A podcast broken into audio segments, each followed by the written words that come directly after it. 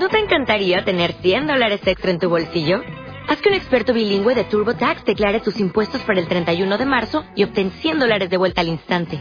Porque no importa cuáles hayan sido tus logros del año pasado, TurboTax hace que cuenten. Obtén 100 dólares de vuelta y tus impuestos con 100% de precisión. Solo con Intuit TurboTax. Debes declarar para el 31 de marzo. Crédito solo aplicable al costo de la presentación federal con TurboTax Full Service. Oferta sujeta a cambios o cancelación en cualquier momento.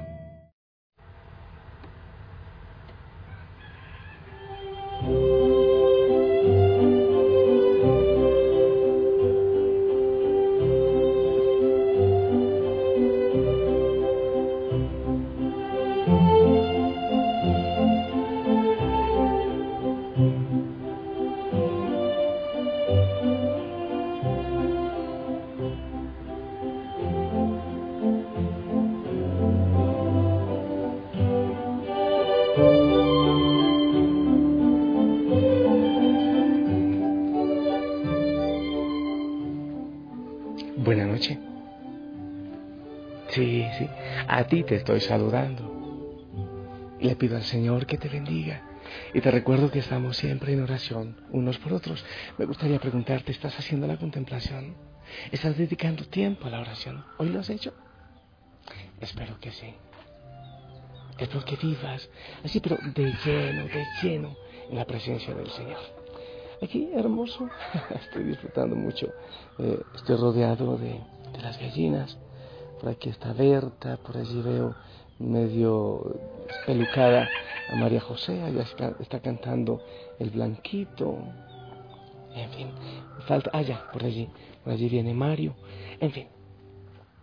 Mi linda familia, que tú también disfrutes de toda la maravilla del Señor. Ahora hay concierto aquí en el Monte Tabor. Yo disfrutando, gozando de eso, porque el Señor nos da tantos regalos. Familia, a ver, en la palabra del Señor hoy, claro, Josué. Y con mucha duda les decía al pueblo, a ver, yo opto, mi familia y yo optamos por el Señor.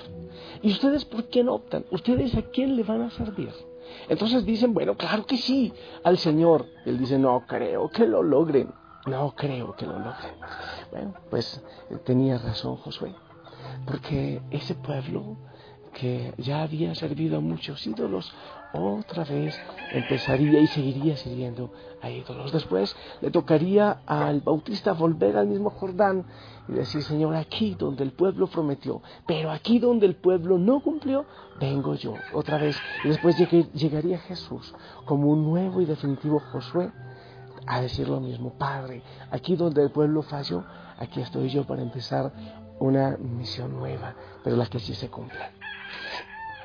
Y nos ocurre muchas veces a nosotros, decimos optar por el Señor, pero quizás no lo hacemos. Optamos por otras cosas, por otras realidades de pecado, de vicio, por distintas cosas.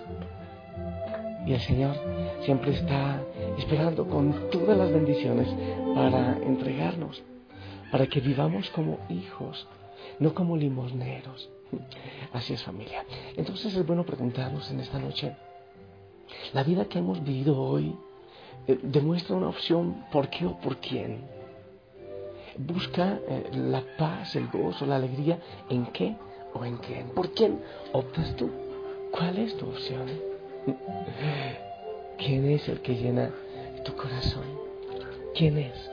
Hay eh, una lectura que habla de la opción. Mateo 9, 18, 26 vino un hombre principal y se postró ante el Señor y le decía, mi hija acaba de morir, ven y pon tu mano sobre ella y yo sé que vivirá.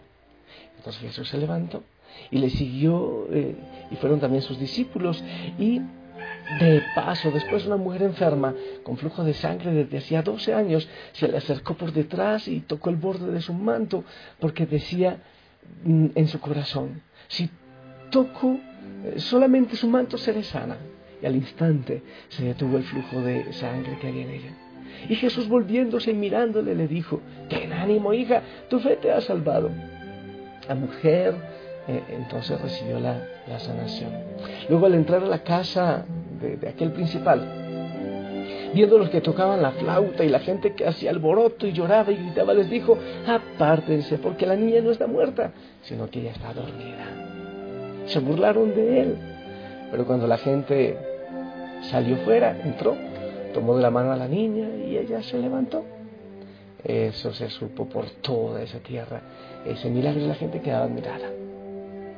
En este pasaje mi linda familia nos habla de una mujer que padeció de flujo de sangre desde hacía 12 años, según Lucas. Esta mujer, también dice Lucas, había gastado en médicos toda la fortuna que tenía, pero ninguno le había podido curar. Lucas 8:43. Sin embargo,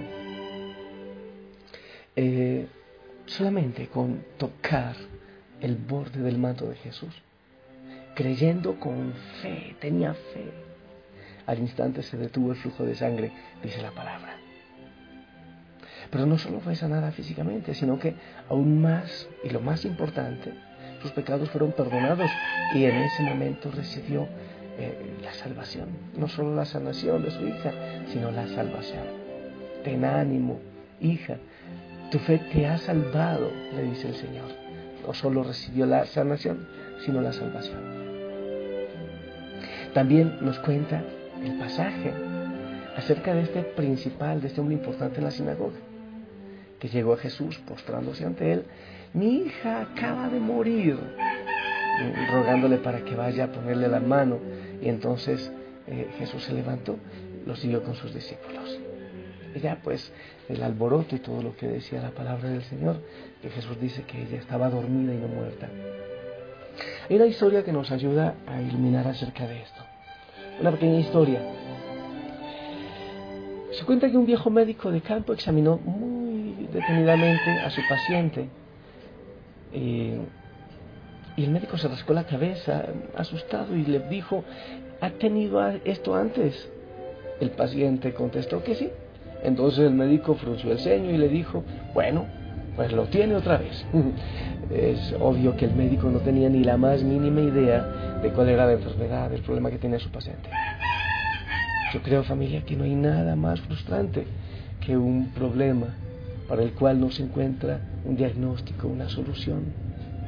Qué alivio es encontrar un médico calificado que pueda decir confiadamente, este es tu problema, esta es tu enfermedad y este es el tratamiento que vamos a seguir confiadamente. El Señor Jesús siempre identificó correctamente la condición de todo aquel que acudió a Él en busca de ayuda, cualquiera fuese su problema, independientemente de todas las opiniones previas. Su diagnóstico siempre fue acertado y los resultados de su intervención perfectos.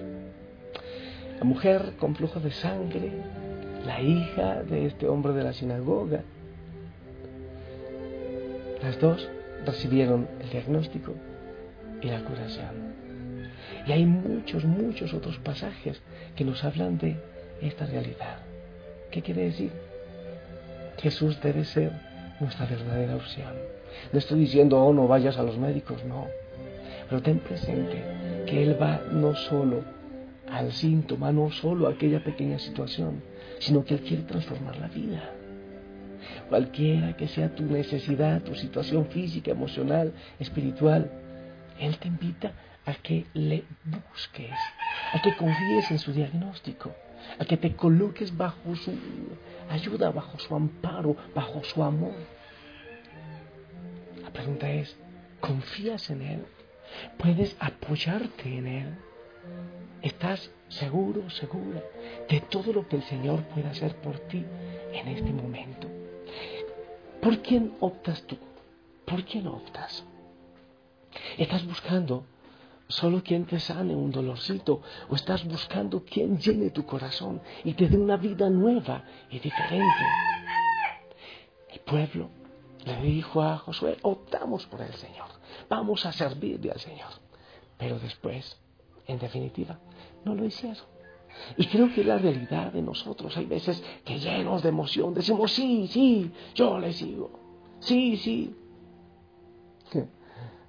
Pero también hemos dicho que no basta con mi emoción.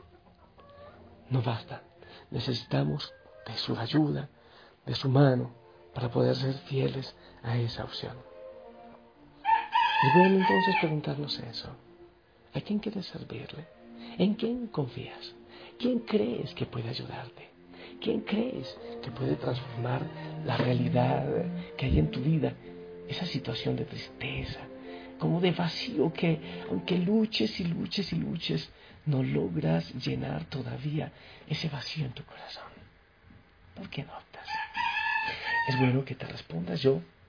Bueno, te voy a decir la verdad, voy a ir a darle comida a las gallinas porque están invadiendo ya mi habitación. Y mientras eso, vamos a, orar, a respondernos nosotros mismos. ¿Por qué no optamos? ¿En quién confiamos? ¿Cuál es el Dios de nuestra vida? Mientras eso te pongo una cancioncita hermosa que habla de aquella que supo por qué no optar y que se hizo servidora del rey.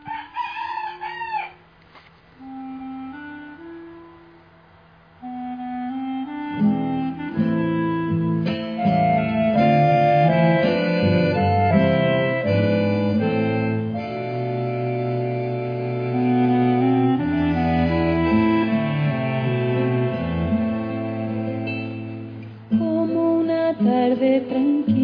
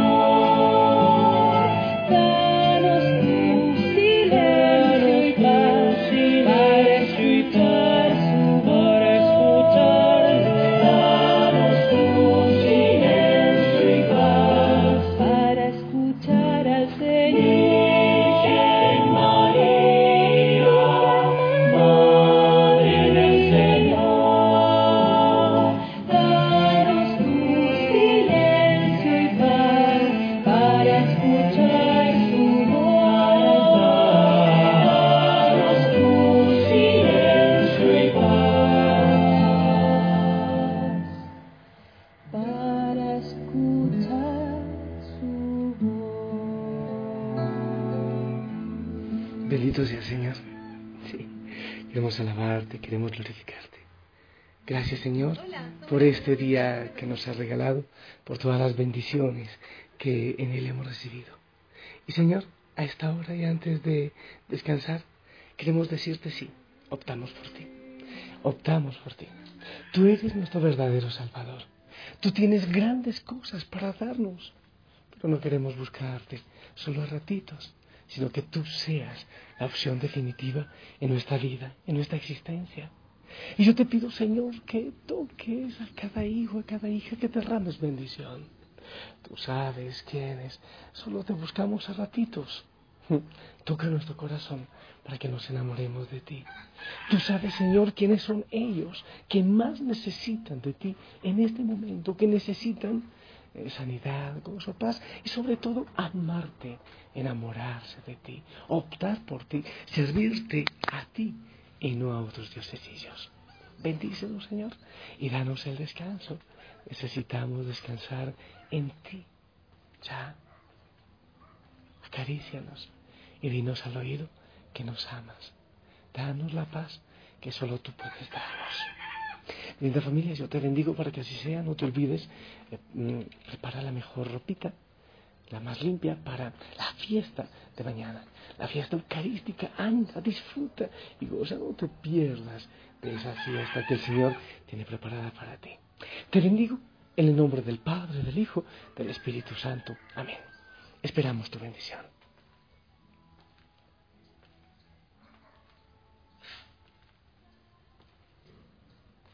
Amén, amén. Gracias por tu bendición. Yo te envío un fuerte, fuerte, fuerte abrazo. No estás solo. El Señor está contigo sobre todo. Y la familia Osana está contigo, llorando por ti, siempre. En cualquier realidad, oramos por ti. Ponte el uniforme, descansa con el uniforme puesto. Te amamos en el amor del Señor. Y si el Señor lo permite, nos escuchamos mañana. Te bendigo.